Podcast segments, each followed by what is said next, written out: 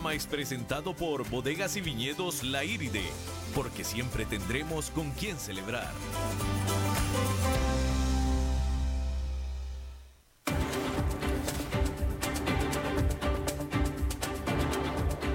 Inicia a las 5 con Alberto Padilla. Un programa diseñado con el objetivo de llevarte diariamente un tema de actualidad, acompañado siempre de reconocidos editorialistas, de lunes a viernes a las 5 de la tarde por CRC 89.1 Radio. A las 5 con Alberto Padilla. Hola, ¿qué tal? Saludos, bienvenidos a esta emisión de A las 5 con su servidor Alberto Padilla. Muchísimas gracias por estarnos acompañando, realmente valoro se lo digo en serio, valoro el favor que me hace con prestarme su atención, sobre todo si lo va a hacer por todo el programa y sobre todo si lo hace ya desde hace tiempo, que ya es cliente ha sido, pues muchísimas gracias, en serio. Le recuerdo a usted que las redes sociales del programa a las 5 con Alberto Padilla, tanto en Facebook como en Instagram. En Facebook estamos transmitiendo a través de Facebook Live. Un saludo a la cámara no pretendo que nadie nos vea, pero sí quien no nos pueda escuchar en la radio, pues nos puede escuchar aquí en la señal de Facebook que se queda guardada tanto en la página del programa como en la página de CRC 89.1, que es esta, esta estación. También adicionalmente estamos disponibles en podcast, en formato de podcast, tanto en Spotify como en Apple, Apple Podcast, también en Yahoo Podcasts y en otras plataformas más. Y esta emisión se repite a las 10 de la noche aquí en 89.1. Salimos en vivo a este momento y repetición este mismo día a las 10 de la noche. Bueno, pues habemos ministro de Hacienda. Primero se comenzó como un rumor, pero al poco tiempo ya se confirmó que Rodrigo Chávez es el nuevo ministro de Hacienda de Costa Rica que sustituye a Rocío Aguilar. Eh, le voy a decir una cosa, a mí me sorprende muchísimo, yo creo que a, todos les sorprende muchísimo este nombramiento, sobre todo por las razones por las que se fue Rocío Aguilar. Rocío Aguilar se fue porque no la dejaron hacer bien su trabajo. Y decirlo en pocas palabras es demasiado derechista para este gobierno, porque eso es lo que pasó. Demasiado derechista, demasiado responsable. Y pues después de la salida de Rocío eh, Aguilar, pues todo mundo era consenso de decir, pues quién sabe quién van a traer de ministro de Hacienda, porque quién va a querer trabajar en esas condiciones. Si ya Rocío se fue por tratar de hacer bien su trabajo y no la dejaban hacer bien su trabajo, pues nadie digno de llamarse o de merecerse ser un ministro de Hacienda va a aceptar el trabajo. Y de hecho se supo, se supo, vaya, entre voces, no entre los analistas, que a varias personas les llamaron para que ofrecerles el ministerio y esas, esas personas dijeron no. Y de pronto se traen a Rodrigo Chávez. ¿Y por qué me sorprende? Bueno, pues porque Rodrigo Chávez precisamente tiene pues las credenciales suficientes para ser un buen y responsable ministro de Hacienda, con decirle que viene de trabajar en el Banco Mundial. Así es que de que tiene las credenciales, las tiene las credenciales, y eso es lo que lo, lo hace pues sorpresiva el nombramiento, ¿no? Cualquiera diría que es un as que se bajó, que se sacó de la manga el presidente eh, Carlos Alvarado, pero pues el, asunto es que Rodrigo Chávez es mucho más derechista que Rocío Aguilar. O sea, es mucho más derechista, ¿no? Así es que, pues digamos que entonces va a tener mucho más de los problemas que tuvo Rocío Aguilar. Así es que no, yo, no estamos entendiendo. Digo, la verdad es que yo no estoy entendiendo. Eh, pudiera ser que el, eh, el, gobierno, el presidente, el partido, el PAC, se sintieron presionados, se sintieron eh, asustados después de que tuvieron varios rechazos de gente que ellos les ofrecieron el ministerio y pues habrían aceptado explícita o intrínsecamente el hacer algunas concesiones que no le hicieron a Rocío, no sabemos eso, pero ciertamente es sorprendente la decisión, porque pues de nuevo, en teoría, si van a tratar a Rodrigo Chávez de la misma manera que trataron a Rocío Aguilar, pues Rodrigo Chávez va a durar menos en el ministerio que lo que duró Rocío Aguilar. Digo así sinceramente, ¿no? Ahora, déjeme le doy aquí un, un comentario, pues, desde dentro, ¿no?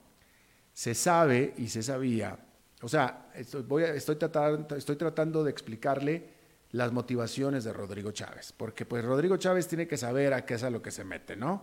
Él, él sabe, y él sabe que se está metiendo a un terreno no amigable a un ministro de Hacienda responsable. Digo, Rodrigo Chávez lo tiene que saber. Y se dice que ya Rodrigo, después de varias décadas de trabajar en el Banco Mundial y él estando ya eh, eh, arriba de los 50 años de edad, ya está en capacidad y ya tenía la intención de un retiro temprano. Los que se retiran del Banco Mundial, pues se retiran con muy, buen, muy buena pensión, pues la verdad que con muy buena pensión. Y él, dicen, eh, dicen los que lo conocen, que él ya venía pensando en buscar un retiro temprano del Banco Mundial. Y sea lo que sea, por más problemas que le den, como seguramente se lo van a dar como ministro de Hacienda, pues ya el haber sido ministro de Hacienda de un país, pues ya te pone, eh, te, agranda de manera muy importante tu currículum, ¿no? Entonces, eh, eh, desde el punto de vista de Rodrigo Chávez, pues sería una buena oportunidad de poder convertirse en ministro de Hacienda, al cabo que él de todos modos ya se estaba retirando del Banco Mundial. Así es que dure lo que dure en el puesto, lo traten como lo traten, él de todos modos pues tiene algo que hacer, puesto que estaba buscando algo que hacer porque ya se quería retirar del Banco Mundial. Eso es lo que me dicen que sería la perspectiva desde él. Pero pues vamos a ver cuánto dura, ¿eh? Porque vuelvo a lo mismo, si a Rocío no la dejaron trabajar por tratar de hacer bien su trabajo, hacerlo responsablemente, Rodrigo Chávez va a ser peor. Todavía peor, más, más, eh, más disciplinado, más eh, eh, duro con su labor que Rocío, que la propia Rocío Aguilar. Eso es lo que se asume. Vamos a ver. Yo lo conozco, yo, yo, bueno, esta parte no sé ni por qué se la comento, pero yo, yo, yo a Rodrigo, yo pensé que lo había entrevistado en alguna ocasión, pero hablé con todos los que fueron mis, productores en el pasado y no, nadie lo conoce, entonces pues no lo entrevisté, pero entonces en algún evento coincidimos, en algún escenario compartimos, lo moderé en algún panel o fuimos compañeros conferencistas en algún evento, pero yo eh, eh, lo conocí, estoy plenamente eh, seguro, tanto por el nombre como por la posición, como por la cara en las fotografías, Allá cuando lo entreviste, espero que él tenga mejor memoria que yo y me lo vaya a recordar. Vamos a ver si esto es así. Bien, vamos a hablar de algunas noticias que tenemos para el día de hoy. Y bueno, pues primero que nada, confirmar que la Reserva Federal de Estados Unidos, que es el Banco Central, confirmó, cumplió con las expectativas y decretó su tercera baja consecutiva de tasas de interés. Cumplió, cumplió justamente como era ampliamente esperado y efectivamente pues el, la Fed recorta su tasa de interés de nuevo como era pues eh, eh, ampliamente esperado. Y pues ahí está, ¿no? Ahora, hay que decir con respecto a la economía de Estados Unidos, que la economía de Estados Unidos hoy confirmó dos noticias, una buena y una mala. La mala noticia es que la economía de Estados Unidos se está desacelerando. Eso lo confirmó ya. La buena noticia es que permanece vigorosa. El Departamento de Comercio informó que durante el tercer trimestre del año el Producto Nacional Bruto creció 1,9% anualizado. Se trata de la primera vez desde el cuarto trimestre del año pasado en que la economía crece menos de 2%. 2% para una economía como la de Estados Unidos, para una economía desarrollada, es muy buen crecimiento. No, no así para un país como Costa Rica o cualquier país de Latinoamérica, que son países en vías de desarrollo, 2% no alcanza. Pero para una economía desarrollada, 2% es muy buen crecimiento. El ritmo económico de Estados Unidos se ha sostenido, ayudado por un vigoroso gasto del consumidor, así como gasto del gobierno, pero lo están haciendo menos. El consumidor estadounidense ha venido gastando menos durante el último año, sobre todo en automóviles. También han comprado menos ropa y calzado. La administración Trump impuso aranceles a la ropa y el calzado importados desde China. Sin embargo, el reporte superó las expectativas de los analistas que estaban esperando que la economía registrara un crecimiento de solo 1,6%. Terminó creciendo 1,9%. Hay que decir que esta es la cifra preliminar. Esta cifra la van a revisar dos veces en el futuro. Puede que se quede igual, puede que la ajusten a la alza, puede que la ajusten a la baja. Pero por lo pronto creció 1,9%. De tal manera que aunque la economía se está desacelerando, lo está haciendo mucho más lento que lo esperado. Sin embargo, el consenso de los analistas es que continúe de la desaceleración por el resto del año y al menos el primer trimestre del próximo año. Con todo, la economía de Estados Unidos está teniendo mucho mejor desempeño que otras gigantes como Alemania y Japón y el esperado recorte de tasas de interés que ya se dio por parte de la Fed pues servirá como una inyección de estímulo más para esta economía y también para la confianza de los inversionistas. Y bueno, pues ahí, ahí lo tiene usted, ¿no? Bueno, otro, bueno, no, déjeme, le voy a, hablar sobre los resultados de Apple. Aunque la división de servicios de Apple ha estado creciendo de manera importante, Ahora que presente sus resultados al tercer trimestre, los analistas se estarán fijando en lo que siempre se han fijado, que son las ventas del iPhone. Y hay que decir que las ventas del iPhone no fueron buenas. No, no fueron buenas definitivamente. Sin embargo, el resto de las ventas fueron bastante buenas. En general, Apple presentó buenos resultados. Solamente los iPhones no los están vendiendo bien, ¿no? Pero le voy a decir que sí está vendiendo bastante bien la Apple. Eh, Tú no eres Apple, ¿verdad, David? No, no eres Apple. Ay, pones cara así como que fuchi, ¿no? ¿Tú no conoces los AirPods? No, bueno, ni yo. Yo soy Apple, pero no tengo los AirPods. Pero bueno, el punto es que mientras que los iPhones no se están vendiendo mucho, Apple en general está vendiendo mucho de todo. Y en específico están vendiendo bastante de estos famosos iPods, no es cierto, AirPods. Pero déjame le digo que de todos modos los analistas estaban esperando que presentara en general buenos resultados la Apple y eso explica que las acciones de la empresa han estado en rally recientemente, volviéndola a convertir en la empresa otra vez, porque ya lo fue antes, pero otra vez volvió a ser la compañía más valiosa del mundo por su valor conjunto de sus títulos en el mercado, con una capitalización de mercado de 1.100 billones de dólares. En inglés sería trillions, en español es billones. 1.100 billones de dólares valen las acciones en el mercado de Apple. Entonces, de tal manera que cualquier resultado que presentara Apple, pues el consenso, o sea, de todos modos, pues iban a ser muy buenos, ¿no? Se estaba esperando que presentara resultados por 63 mil millones de dólares, ingresos por 63 mil millones de dólares. Y bueno, al margen de los iPhones, la Apple está subrayando el éxito indiscutible de su producto AirPod. Aunque estos pequeños auriculares inalámbricos parecen una baratija, sus ventas han explotado en los últimos meses alcanzando 2 mil millones solamente en el trimestre pasado. 2 mil millones en AirPods, que son unos auriculares o unos audífonos inalámbricos, que ahí los ve usted a los muchachos y a la gente que los trae, ¿no? Que aquí le cuelga el pedacito por la, los pedazos, porque son los dos, por la oreja, ¿no? Y bueno, y justo para subrayar el punto, y justo antes de presentar sus resultados de este trimestre, Apple lanzó el martes la versión de lujo de estos AirPods con un costo nada módico de 249 dólares. Yo no sé cuándo me voy a comer, no, sí sé cuándo me voy a comprar yo unos audífonos de 250 dólares. Jamás. Nunca. No 250 dólares. Es más, ni siquiera 150 dólares. Estos aparatitos tendrán cancelación de ruido, pero lo que sí definitivamente no podrán cancelar es el sonido de las máquinas registradoras de la Apple.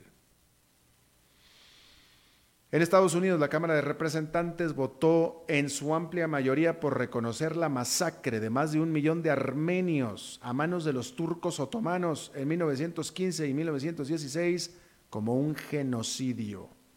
Turquía siempre se ha negado a que hubo una campaña sistemática en contra de los armenios.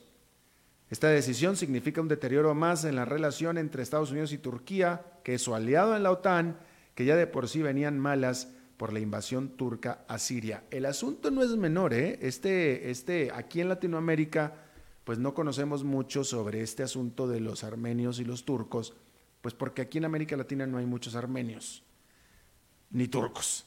Pero los que hablan del asunto son los armenios, no los turcos, ¿no? Eh, pero en Estados Unidos sí hay una colonia armenia muy grande, específicamente en California, en Los Ángeles, hay una colonia armenia muy, muy grande.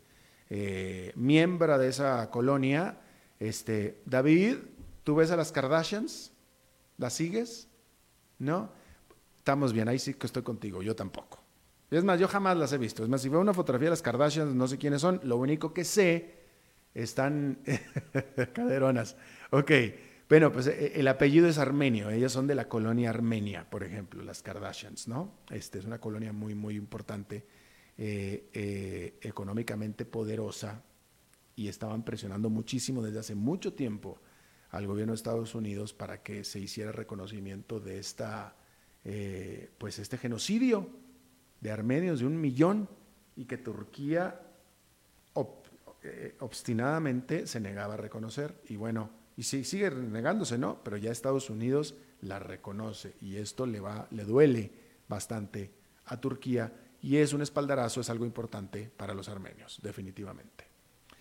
Bueno, WhatsApp entabló una demanda en contra de la empresa israelí NSO Group o NSO Group que vende a gobiernos software para espionaje.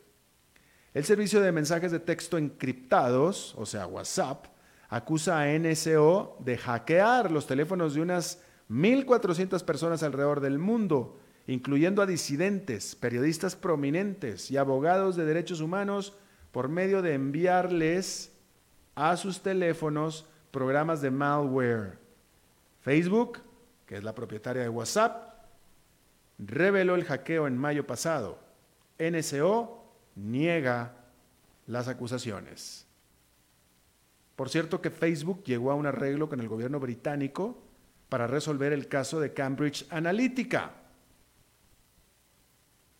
Facebook acordó pagar 645 mil dólares como multa por sus fallas en salvaguardar los datos personales de sus usuarios que fueron usados por la firma de datos políticos Cambridge Analytica, que habría obtenido la información personal de hasta 87 millones de usuarios de Facebook. Déjeme le digo, no, no he visto mayor reacción a esto porque no he estado muy pegado, no sé si la vaya a ver, pero no me sorprendería que hubiera reacción a esto. El caso de Cambridge Analytica fue un caso totalmente escandalosísimo, escandaloso. Que Cambridge Analytica ayudó a el gobierno de Rusia a apoyar a Donald Trump para ganar a la presidencia de Estados Unidos. Así de escandaloso es el asunto. Y tan escandaloso es que Cambridge Analytica tuvo que cerrar. Cerró sus puertas.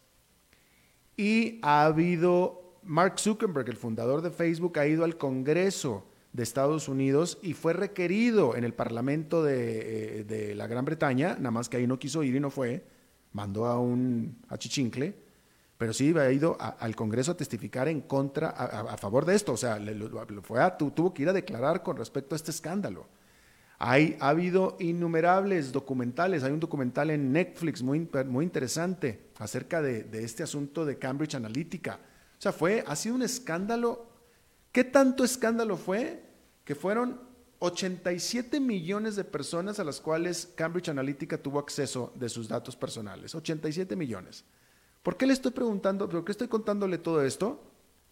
Porque la multa, 645 mil dólares, por favor, 645 mil dólares. Mire, si hubieran sido 64 millones de dólares, hubieran sido poquitos para Facebook. Incluso si hubieran sido 645 millones de dólares de, multa, hubieran sido pocos para Facebook.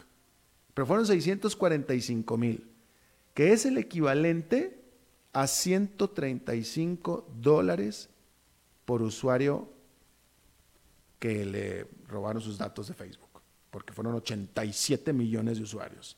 Entonces Facebook está pagando 135 dólares por cada uno. Esa es la tremenda multota que se le dio a Facebook con este asunto, que fue tremendo escándalo. El, escándalo sí fue absolutamente tremendo. Pero una multa de 645 mil dólares para Facebook es una burla. Encima, Facebook arregló también que ya no se le volverá a perseguir de nuevo en este caso. o sea, eh, vaya, digo, este asunto de, eh, el tráfico de datos personales de nosotros, los que usamos las redes sociales, pues ese no se va a acabar, eso así es, ¿no? Ya tenemos que ajustarnos a la realidad, darnos cuenta que si nosotros vamos a usar redes sociales, nuestros datos están ahí para que las redes sociales lucren con ellos. Eso así es, esa es nuestra nueva realidad y eso así es. Y cada vez es menos, es más imposible el dejar de usar redes sociales, ¿no? Pero esto no quita que lo de Cambridge Analytica haya sido un tremendo escándalo. Pues súper, súper recontra archi escándalo. Y 645 mil dólares realmente es una burla. Digo, la verdad es una tremenda burla. Eh, tengo una cosita más que informarle, importante, nada más déjeme, reviso aquí eh, mis datos. Bueno, pues, pues, nada más decirle que en Bolivia siguen los, eh, la, violencia, las protestas violentas por lo de los resultados de las elecciones. Obviamente se acusa y se, se piensa que Evo Morales cometió fraude por todo lo que le hemos informado aquí. Y bueno, comentarle que esta semana la Organización de Estados Americanos empezará a auditar los resultados de las elecciones, los cuales hay que decir que el gobierno de Bolivia invitó. El, gobierno de Bolivia le dijo a la OEA, ven tú y audita las elecciones para que veas que no tenemos nada que esconder. Y quizá ya no tengan nada que esconder, pero evidentemente al parecer al principio tal vez lo tuvieron, puesto que lo escondieron, porque el conteo rápido se desvaneció por varias horas. Entonces, digamos que pareciera, y nunca hubo explicación de qué fue lo que pasó, digamos que pareciera que, pues, digamos que hicieron el fraude, intentaron hacer el fraude, manipularon las cifras, porque pensaron que no alcanzaban, no llegaban, pero ya después que ya, ya, ya leyeron bien y todo, todo, ya se dieron cuenta que sí llegaban y ya listo, se acabó. Eso es lo que parece que fue lo que pasó. ¿No? O sea, efectivamente a la hora del conteo, Evo Morales al parecer, digo, si se está haciendo tan, tan, tan abierto como para invitar a la OEA que venga a, a, hacer un escrutinio de los, de los votos, pues quiere decir que entonces los debe tener. Pero al principio él pensó que no los tenía e intentó o hizo por un tiempo fraude. Eso es lo que toda la evidencia apunta. Bien, vamos a hacer nuestra primera pausa y regresamos con nuestra primera entrevista. A las 5 con Alberto Padilla, por CRC 89.1 Radio. Desde Maipú, Mendoza, la tierra del olivo nos llega aceite de oliva Laur. Su delicada y elegante textura, así como su afrutado aroma vegetal, lo convierten en un aceite especial para paladares exigentes. Disponible en tres variedades: Laur Cruz de Piedra, Laur Aceite de Oliva Extra Virgen y Laur Gran Mendoza Aceite de Oliva Extra Virgen. Lo mejor de tres zonas en una sola botella. Galardonado con el Gran Prestige Gold en el Terra Olivo 2018. Aceites de oliva Laur no pueden faltar en tu mesa. De venta en todas las tiendas, don Fernando. Somos Plus TV, lo nuevo en televisión inalámbrica con nuevos canales y la mejor señal que no se afecta con la lluvia. Somos Plus porque somos más. ¿Qué esperas para suscribirte y aprovechar nuestras ofertas especiales? Plus TV, el plus que te mereces. Suscríbete 47002222.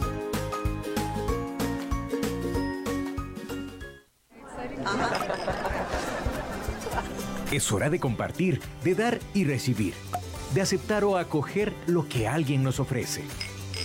De saber vivir, porque en la medida que damos, también recibimos. Compartamos sentimientos, experiencias, proyectos. Compartamos los buenos momentos. Es tiempo de compartir con quienes nos hacen vivir. La Iride, bodegas y viñedos de la región de Mendoza. Búscanos como lairidecr.com.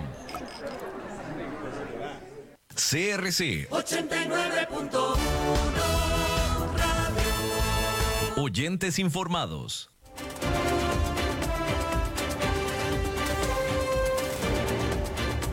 Seguimos escuchando a las 5 con Alberto Padilla. Bueno, muchísimas gracias por continuar con nosotros. Eh, quiero retomar el tema de los resultados electorales en Argentina de este eh, domingo. Y bueno, desde que se ganaron, desde que se sucedieron las famosas, las, las primarias famosas, ¿no? Y que empezó a quedar claro que iba a quedar de vencedores, pues el peronismo, Alberto Fernández junto con Cristina Fernández de Kirchner, pues siempre, siempre la segunda pregunta era, ¿y los mercados qué va a pasar?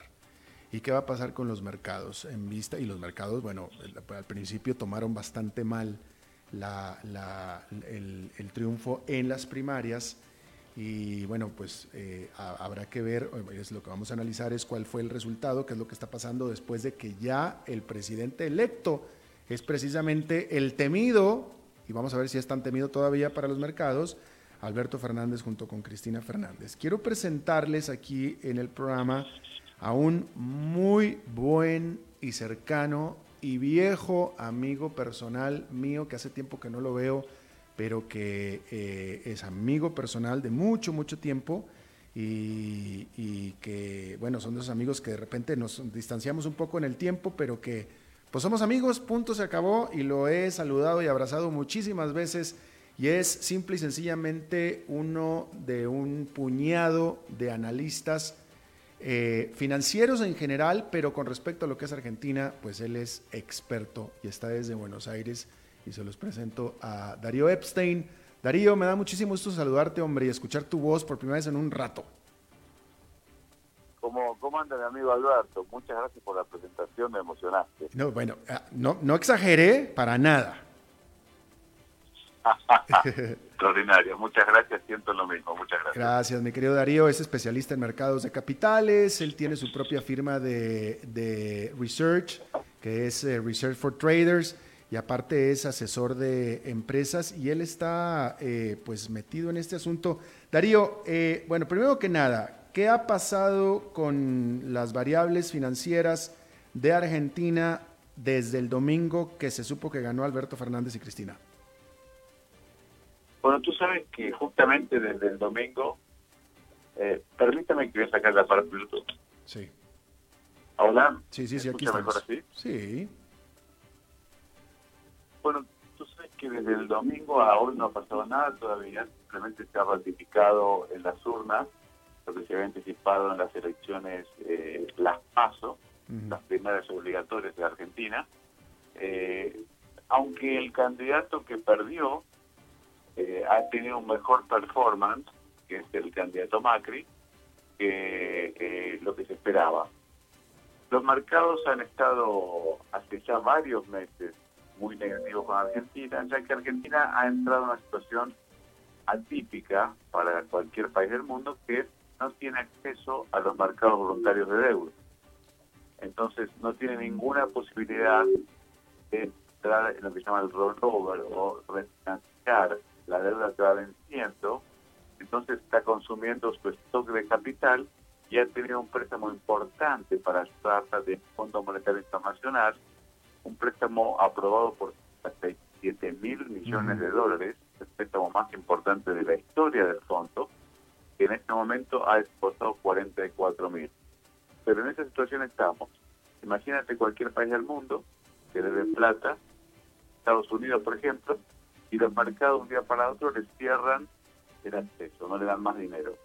Tienen que empezar a pagar simplemente de sus reservas. Creo que ningún país resistiría una situación así. Bueno, Argentina está hoy en ese punto y los mercados están castigando tanto a los títulos de deuda como a las empresas porque prevén que seguimos en este rumbo, vamos a terminar viviendo un default o yendo a una reestructuración de deuda o como mínimo pedir una postergación de plazos.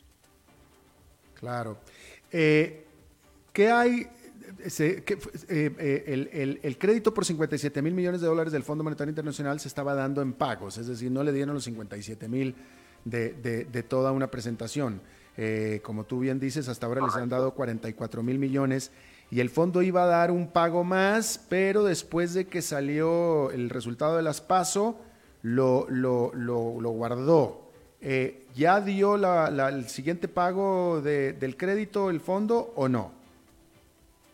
No, no, no. El, el fondo postergó el desembolso de un pago de unos 5 mil millones de dólares, que era la cuota que seguía, uh -huh. y dijo, bueno, vamos a esperar a ver quién gana las elecciones, y una vez que haya, se haya definido un ganador, bueno, nos sentaremos con él a ver cuál es el plan, qué, qué piensa hacer con el dinero, cómo va a crecer la economía, cómo va a ajustar el gasto público, cómo va a mejorar el déficit fiscal, de forma tal de, que la plata que el fondo le dé a Argentina tenga un, eh, un objetivo positivo en, en, la visión del fondo, por supuesto, que permita que el país crezca y pueda repagar su deuda.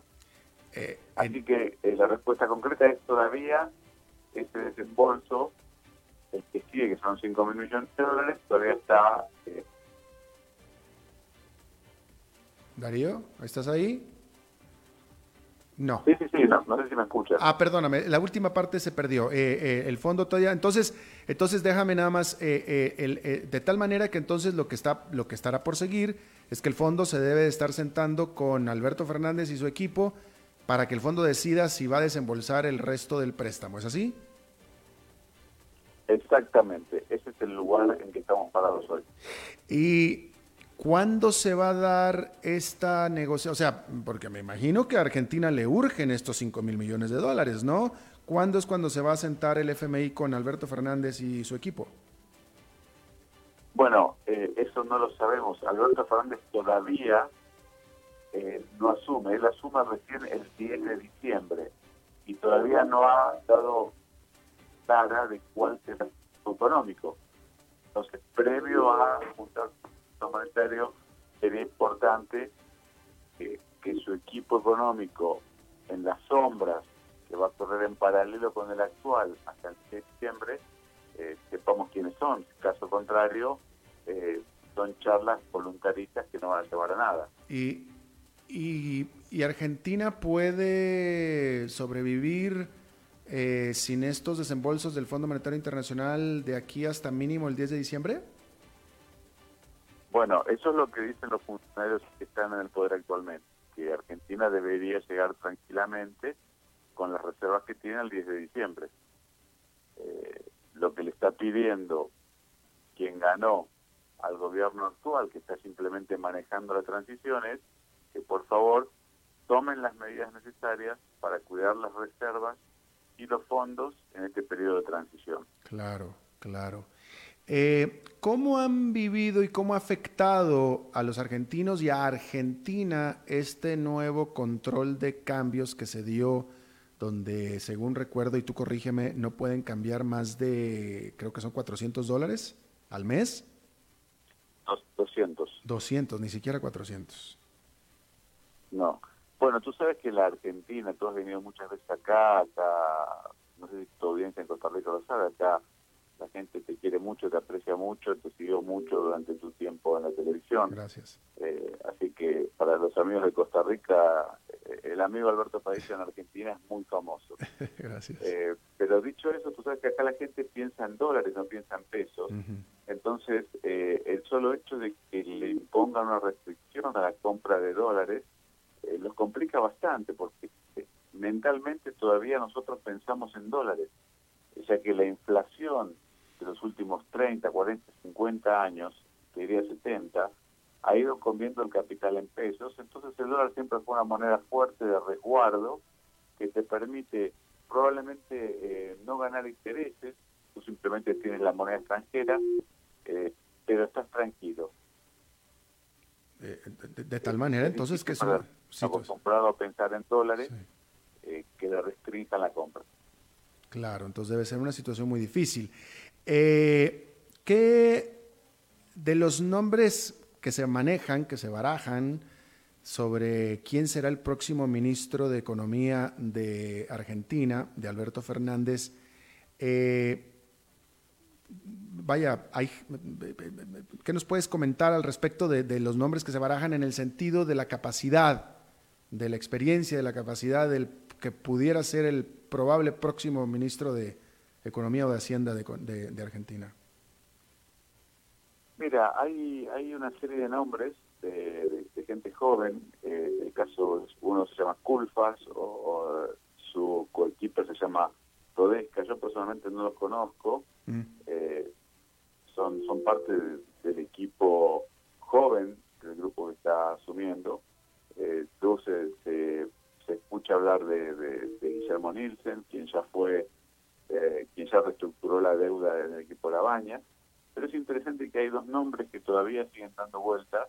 Uno es el del mismo Roberto Labaña, ah, mira. que lo que dicen los periodistas es que eh, el presidente electo sigue interesado en ver si Roberto Labaña aceptaría la conducción de la economía. Él ya lo hizo eh, con Néstor Kirchner en el 2003, con Dualdi con Kirchner y tuvo un, un, trabajo muy, muy bueno. Y bueno, después hay un candidato que suena que tú conoces bien, que es Martín Redrado, claro. que también tiene todos los pergaminos necesarios como para poder dar confianza tanto al mercado doméstico como a los mercados internacionales. O sea que del listado que, que escucha, esos son los nombres que, que, más suenan. Ah, mira, qué interesante. Ahora, eh, Darío, eh, tú acabas de, eh, ya van un par de veces que mencionas acerca de la probable necesidad de hacer una reestructuración de deuda de Argentina. Eh, la pregunta que yo quiero hacerte es, o sea, es, ¿será ese definitivamente, a ver, definitivamente será la, más, la, urgencia más, más importante, ¿no? Hacer una, una reestructuración de la deuda argentina. Pero la pregunta es, ¿tú crees que ese va a ser el principal logro económico del gobierno de Alberto Fernández? Es decir, se va a dedicar a reestructurar la deuda y no a hacer las reformas económicas que todavía necesita urgentemente Argentina? El punto es bueno. Mira, eh, Alberto Fernández se encuentra con lo siguiente. Se encuentra en una situación crítica de deuda externa, pero también una situación crítica en cuanto a la pobreza, porque eh, las estimaciones están dando que para fin de año Argentina va a tener un 40% de pobreza, entre un 35 y un 40%. Por lo que manifestó el candidato eh, que ha triunfado, su prioridad va a ser eh, la, gente que está en la pobreza y combatir el hambre en forma inmediata. Eh, no lo veo tan urgido de eh, una de, priorizar la reestructuración de deuda como sí atentar las necesidades externas del país. Eso es lo que yo creo que él va a buscar que sea su logro personal. Eso es lo que va a tratar de hacer para tener su impronta. Pero como te decía, estamos en un cuadro eh, de esta inflación, que la economía está estancada con mucha inflación, con mucha pobreza, la actividad económica muy, muy, muy floja, la recaudación sigue cayendo cuando la actividad económica empieza a contraerse, eh, los impuestos que uno recauda como, como, consecuencia de la actividad económica son menores, entonces estamos en una espiral descendente bastante negativa. No estoy viendo a Alberto Fernández hablando eh, de una reforma laboral o una reforma del sistema previsional o una reforma tributaria de la manera que la que la menciona, por ejemplo, el Fondo Monetario Internacional o eh, los internacionales que serían importantes para lograr el desarrollo del país. No veo que esté en agenda eh, uno de los tres temas y menos en forma inmediata. Uh -huh. Darío, última pregunta, a ver si me puedes contestar en un minuto 30 segundos, en 90 segundos, así, una, una, una sí, cosa señor. bien rapidita. ¿Cuál dirías tú que fue el principal error de Mauricio Macri? ¿Por qué le salieron las cosas tan mal? Bueno, claramente fue la economía. Estamos hablando de un país que entró en recesión, que no dejó de caer su Producto Bruto, eh, que hubo desempleo, que cerraron fábricas, o sea que eh, desconozco cuál era su plan, eh, cuál era su norte, pero lo que le impactó tremendamente para, para las elecciones fue el, la pobre performance económica que tuvo su gestión durante los cuatro años. Eh, que no necesariamente fue culpa de él. Bueno, él tuvo una herencia pesada, pero tuvo cuatro años y, y la situación empeoró. Claro, bien. Bueno, pues Darío Epstein, te agradezco muchísimo. Eh, sigan a Darío Epstein en Twitter. Su Twitter es Darío Epstein, justamente, tiene su nombre propio en Twitter.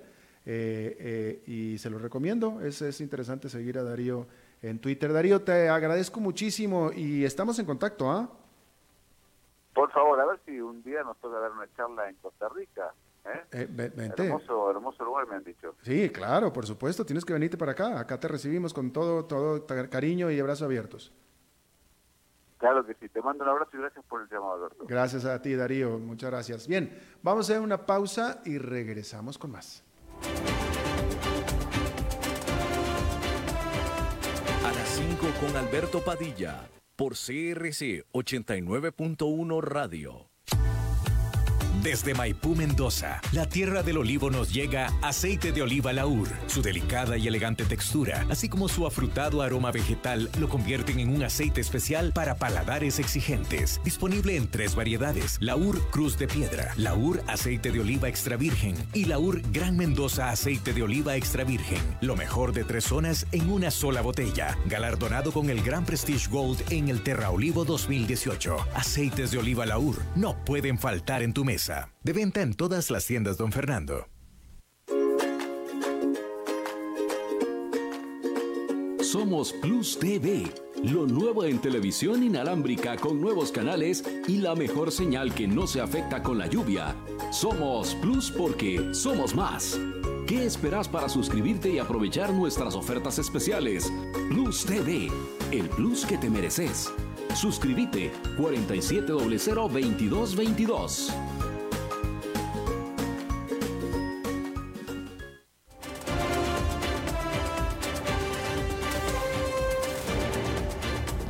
Seguimos escuchando a las 5 con Alberto Padilla. Quiero, quiero agradecerle a Luis Guillermo Miranda, al Radio Escucha, que me está corrigiendo un error garrafal que yo cometí porque es totalmente cierto. Él me está corrigiendo que efectivamente el precio que pagó Facebook en esos 645 mil dólares por el robo de datos o por el tráfico de datos de 87 millones de sus usuarios es en realidad de 0,07 centavos por cada usuario y no la burrada que yo dije de 136, porque yo hice la división exactamente al revés. Es 645 entre 87 millones y no al revés como la hice yo. Y efectivamente, Facebook estuvo, pagó de multa 0,07 centavos por cada, eh, eh, eh, por cada usuario al que se le traficó su información. Le agradezco mucho, Luis Guillermo, qué bueno que me están poniendo atención y sobre todo qué bueno que no me permiten decir estas burradas que de repente me salen a mí. De nada, pura vida, me dice. Muchas gracias a ti, Luis Guillermo, estas burradas que me salen a mí. eh, producto, uno de la burrada propia y dos de mi dislexia definitivamente y de mi ADD, de las dos, de las, porque las dos las sufro de manera importante. Gracias de nuevo. Eh, bien, hoy es eh, miércoles y hoy es día de nuestra corresponsal de asuntos interesantes. Eh, vamos a ver si nos podemos conectar vía satélite con el programa que está teniendo ella en este momento en nuestra estación hermana 94.7, eh, que si usted la sintoniza en este momento 94.7 y nosotros 89.1, pues nos vamos a poder escuchar simultáneamente, si es que ya estamos por ahí y me estoy refiriendo a Maritza. Mi vida hermoso. ¿Cómo Ma- estás, Ma- bebé? Maritza, ¿cuánto tiempo? Yo ya te extrañaba. Mi, mi amor, este, mi- veme que estoy impactada porque no estabas en el país. No estuve en el país la semana pasada, ¿no, señora? Mira, te oigo un poco mal, pero fíjate vos que vos, este, me enteré y te vi que andabas en Estados Unidos. Me fui Me- a... Sí, sí. Mi amor, nunca hemos ido a Estados Unidos juntos, pero me encantaría llegar con vos a la Quinta Avenida. Ah, sí. Eh, Mi amor, ¿Qué te parece si te, qué te parece si me dejas a mí aquí y te mando con mi billetera? ¿que me, me vas a mandar qué? Con tu con mi billetera. Yo me quedo aquí y te mando con mi billetera. Mi amor, mira, yo no tengo problema con eso. Oíme, que te vi con el Jaime Bailey. Estuve con, eh, con mi- con, eh, nuestro amigo Jaime Bailey en su programa el jueves pasado. Se portó muy generoso conmigo, tengo que decirlo. Mi amor, te felicito porque sé que tenés libro nuevo que se llama El Continente Dormido. Bueno, hay un secreto ahí, gracias Maritza, pero hay un secreto. En realidad el, el- el libro no es nuevo, ¿eh? el libro ya tiene un par de años en el mercado, pero pues Jaime quiso hablar del libro y estuvimos hablando del libro, pero el libro ahí está y está a la venta y todo y no pierde actualidad, y, y- pero ya lleva un par de añitos. Mi vida, pero cuando vos quieras yo te lo despierto. Muchas gracias para que me despiertes. Sí, el continente, hay que despertar el continente, Maritza. Mi amor, lo que se deje. Oíme, que vos cuando en tu ausencia, que no hemos podido comentar, Ajá. han pasado tantas cosas, bebé. En una semana pasan mucho. Sí, estoy seguro que sí. Mi vida, ¿te enteraste de la linda noticia que dos mujeres estadounidenses protagonizaron una caminata espacial? Fíjate que sí, ah, leí, leí los titulares de que era la primera caminata espacial de solamente femenina, ¿verdad? Sí, eran dos, eran dos, dos, dos damas Muy bien, no, no, que no. hicieron una maniobra.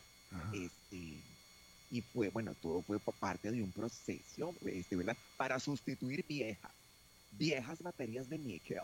Entonces, imagínate vos aquella cosa, la locura que estas dos chicas, una ingeniera eléctrica, este, y, la otra no sé a qué se dedica. Eh, Mira, la otra tiene un doctorado en biología marina.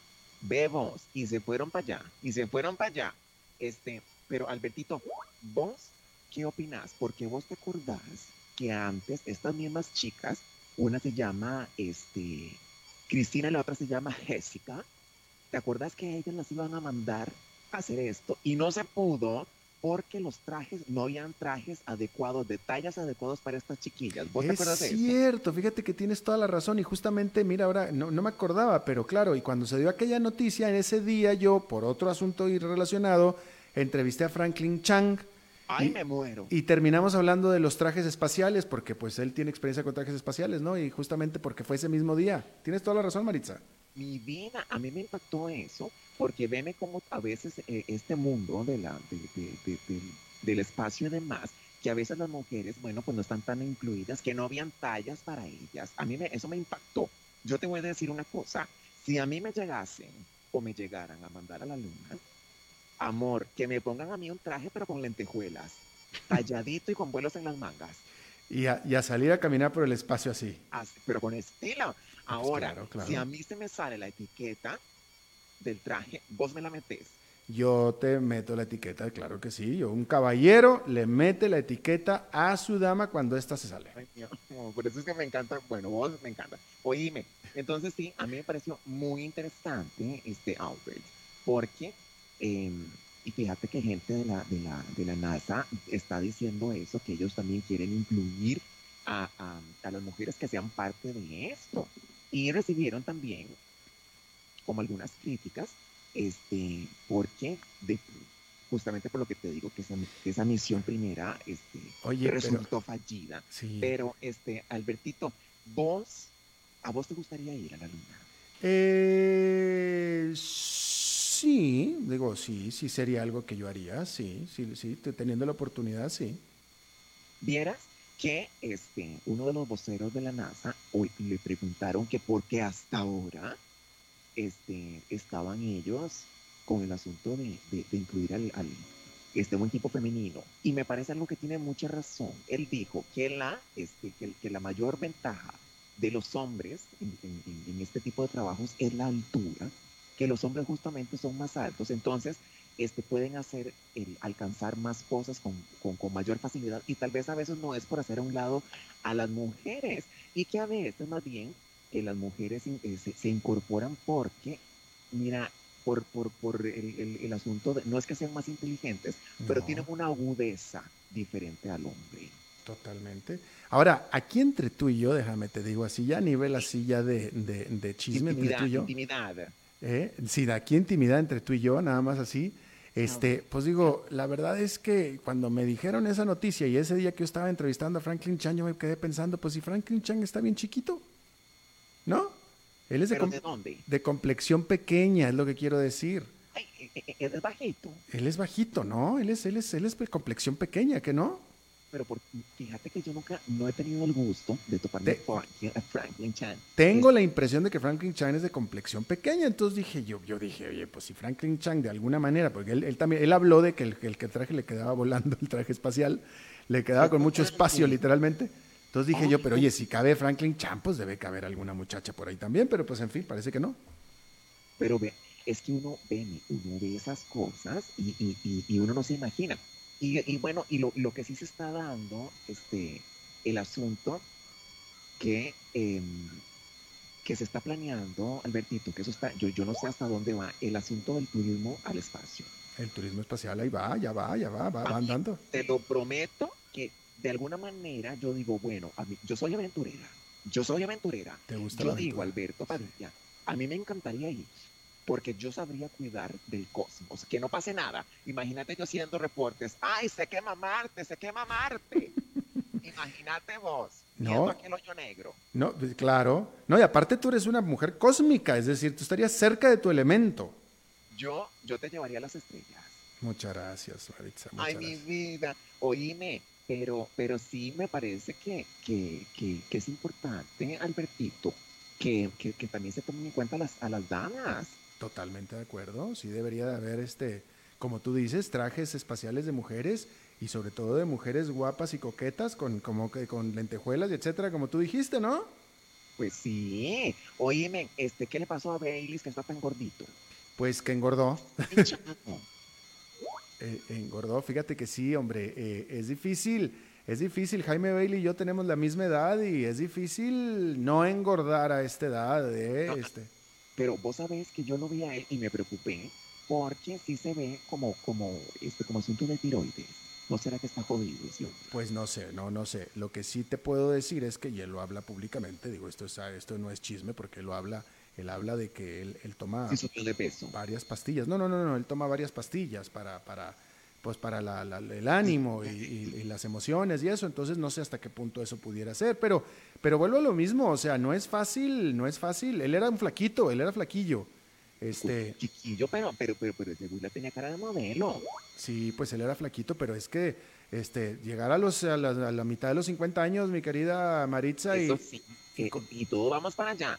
Alberto, decime una cosa, ¿dónde la gente podría comprar tu libro? Porque me parece muy interesante los temas que vos tocas ahí y yo coincido con vos que sí estamos como dormidos, estamos como dormidos. Exacto. Bueno, el libro lo tenían aquí en la, en la internacional, no sé si todavía lo tengan, no sé si ya se agotó o no, pero si no, en Amazon lo pueden encontrar en papel o también en electrónico, definitivamente. Y eh, pues ya que hablas de eso, también la entrevista con Jaime Bailey, que fue apenas la semana pasada del jueves, la pueden encontrar en YouTube. Eh, o ahí está la liga también en la página del programa de a las 5 con Alberto Padilla. Ay, ay, Alberto, miras qué lindo. Yo sentí un, un, gozo en el pecho, una cosa tan linda de verte ahí sentado de pierna cruzada. Y te decía, veme mi cabecita de cotton, donde está con el Jaime. No, me dio mucho gusto. Eh, eh, yo, yo la verdad que eh, admiro mucho a Jaime Bailey, lo he seguido desde hace mucho tiempo y, y me, nunca me había entrevistado, nunca había habido la oportunidad y ahora se dio y me dio mucho gusto y sobre todo que me dio gusto que me trató bien porque este Jaime de repente, de repente no se sabe de qué humor viene y, y hace trizas a sus invitados, pero a mí me trató bastante bien, de hecho fue muy generoso conmigo. Mi vida, solo tengo una duda, ¿por qué vos no hablaste de mí? Maritza, no hubo tiempo. Yo, yo tenía la M de Maritza en la boca, pero no, no hubo tiempo, Maritza. De hecho, alguien me reclamó que por qué no hablé de Costa Rica tampoco. Mi amor, pero, pero ¿por qué no, pero por qué no le dijiste al mundo que existo? no hubo tiempo, Maritza, discúlpame, pero yo hago todo lo posible para, para, para, para que seas conocida y para que el mundo sepa de ti. Ay, mi amor. Este, me alegro mucho, Alberto. oye, este, Maritza, oye, te quiero, te quiero felicitar, Maritza, porque hoy estuviste muy tranquilita, de hecho irreconocible. Ay, pero que te, ay, es en serio. Ay, no, no. para que veas que yo también estoy recatada. Oíme, mañana es Halloween. ¿Te vas a disfrazar de algo? No, fíjate que no, mañana es Halloween. Mañana, oye, qué bueno que lo dices, mañana no hay programa, señores. Mañana no hay a las 5 con Alberto Padilla. Va a haber un debate aquí con los candidatos a las alcaldías. Eh, y, pues bueno, pero no, no, no crean ustedes que yo estoy descansando porque voy a moderar un panel en un evento que hay, pero Este, no hay programa mañana. Eh, y yo no sabía que era Halloween, pero qué bueno que me dices. Mi amor, es que sí, fíjate que yo estoy ya organizando una, una, una fiesta este, y te quería invitar. Yo, ah, yo no sé cuál es tu disfraz favorito, pero yo me voy a disfrazar de vampiresa para ver si me clavan la estaca en la noche. Ya salió. Bueno, Maritza, ya nos tenemos que ir. Yo a lo mejor voy a ir disfrazado de huevos rancheros. Mi amor, pero cuidado te patean, porque... Ay, no, qué impresión. Mi vida, te mando un beso. Te mando un beso, mi amor. Igualmente, Maritza, gracias, muchas gracias. I love you, I love you. Yo también I love you too. Bueno, eso es todo lo que tenemos por esta emisión de A las 5 que se ve Alberto Padilla. Muchísimas gracias por habernos acompañado. Espero que termine su día en buena nota, buen tono. Nosotros nos reencontramos en 23 horas. Que la pase muy bien. Este programa fue presentado por Bodegas y Viñedos La Iride, porque siempre tendremos con quién celebrar.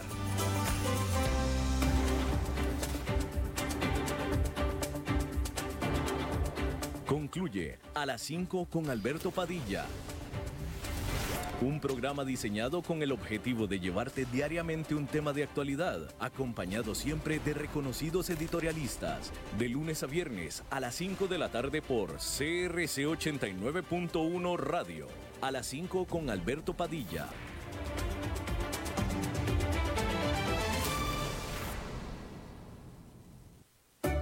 Quizás sabías que en octubre se celebra el Día Internacional de la Pasta, pero lo que no sabías es que Roma lo celebra todo el mes.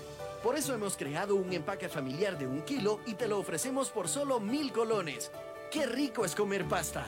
Promoción válida desde el primero hasta el 31 de octubre. Para Roma, la familia es lo primero. Apliquen restricciones. Precio sugerido.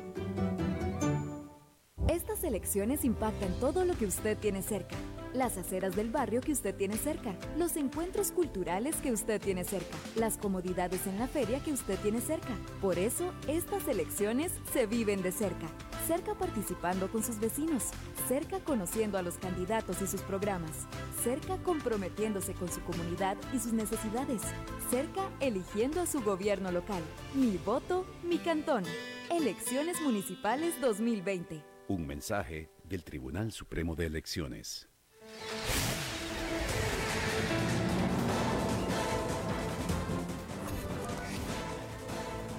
Inicia el resumen informativo en noticias CRC 89.1 Radio. Hola, ¿qué tal? Son las 18 horas con un minuto y estos son nuestros titulares. El alcalde de Punta Arenas fue detenido en investigación por aparente malversación de fondos. El Tribunal Supremo de Elecciones definió la papeleta para las elecciones municipales 2020. Una alianza interinstitucional busca reducir las muertes de motociclistas en carretera. Cinco consorcios presentaron ofertas para obras en carretera San José-San Ramón. En el mundo, una operación de la policía brasileña en manos eh, en Manaos dejó 17 presuntos narcotraficantes muertos. Y en los deportes, Jorge Luis Pinto renuncia al Millonarios de Colombia. Judiciales.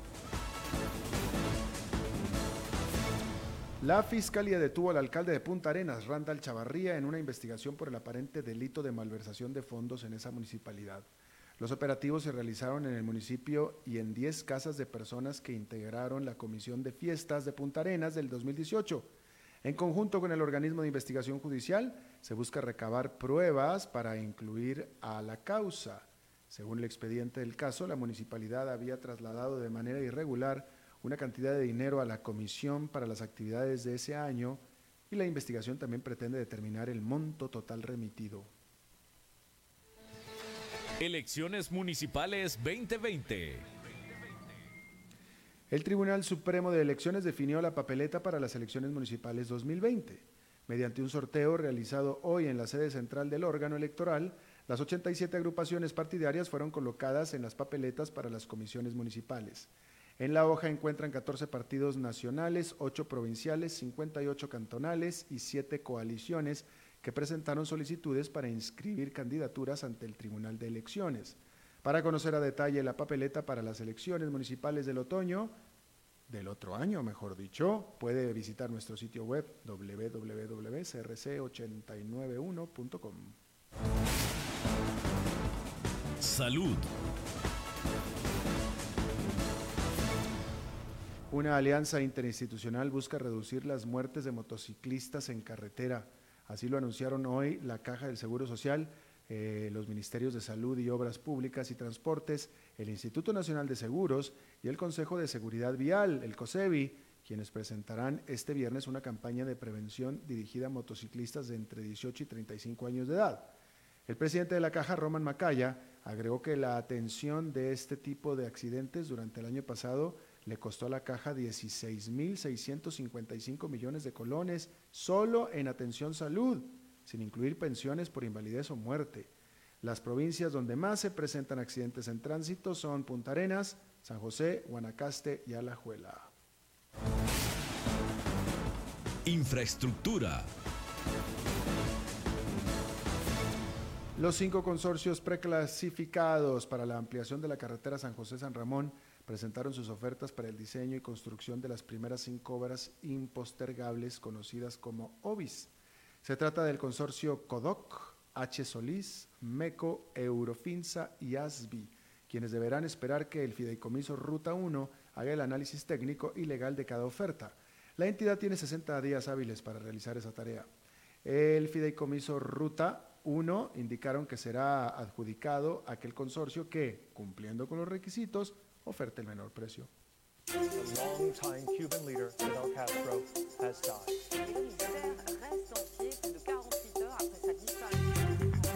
Internacionales.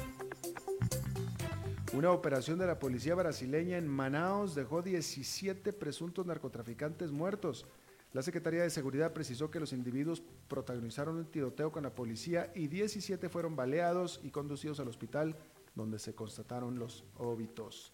Según se informó, el enfrentamiento comenzó cuando la policía interceptó en la zona sur de Manaus a un grupo de traficantes de una facción criminal que se aprestaba a asesinar a rivales con el objetivo de tomar el control de los puntos de venta de droga en un barrio de la ciudad. Los agentes decomisaron en total 17 armas y gran cantidad de municiones, esto de acuerdo con el comandante de la Policía Militar. La pasión de los deportes en noticias CRC 89.1 Radio. El técnico colombiano Jorge Luis Pinto puso fin esta tarde a su paso por el Millonarios de Colombia y presentó su renuncia como estratega del primer equipo. La decisión se dio a conocer a través de las redes sociales del entrenador colombiano, quien en los últimos días fue cuestionado por los mismos jugadores del equipo, quienes argumentaron que la estrategia, eh, que el estratega era como un dictador y se involucraba en situaciones que no debía. La salida de Pinto pone en duda la continuidad del delantero costarricense José Guillermo Ortiz, quien llegó al equipo el pasado 6 de agosto a petición del estratega colombiano. Está usted informado a las 18 horas con 6 minutos. Les recuerdo que exactamente en 12 horas las primeras informaciones del nuevo día. No se vaya porque está empezando el programa de La Lupa y lo saluda Alberto Padilla. Que tenga buenas noches.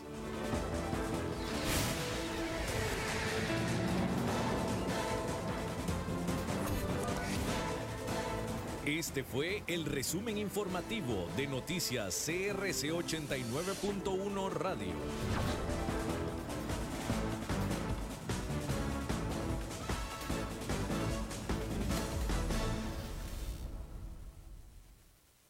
Programa de hoy corresponde a una repetición. Inicia La Lupa, el programa que muestra los hechos en su tamaño real, con los periodistas Carlos Villalobos y Gilda González. Escúchalos de lunes a viernes de 11 de la mañana a 12 mediodía por CRC 89.1 Radio.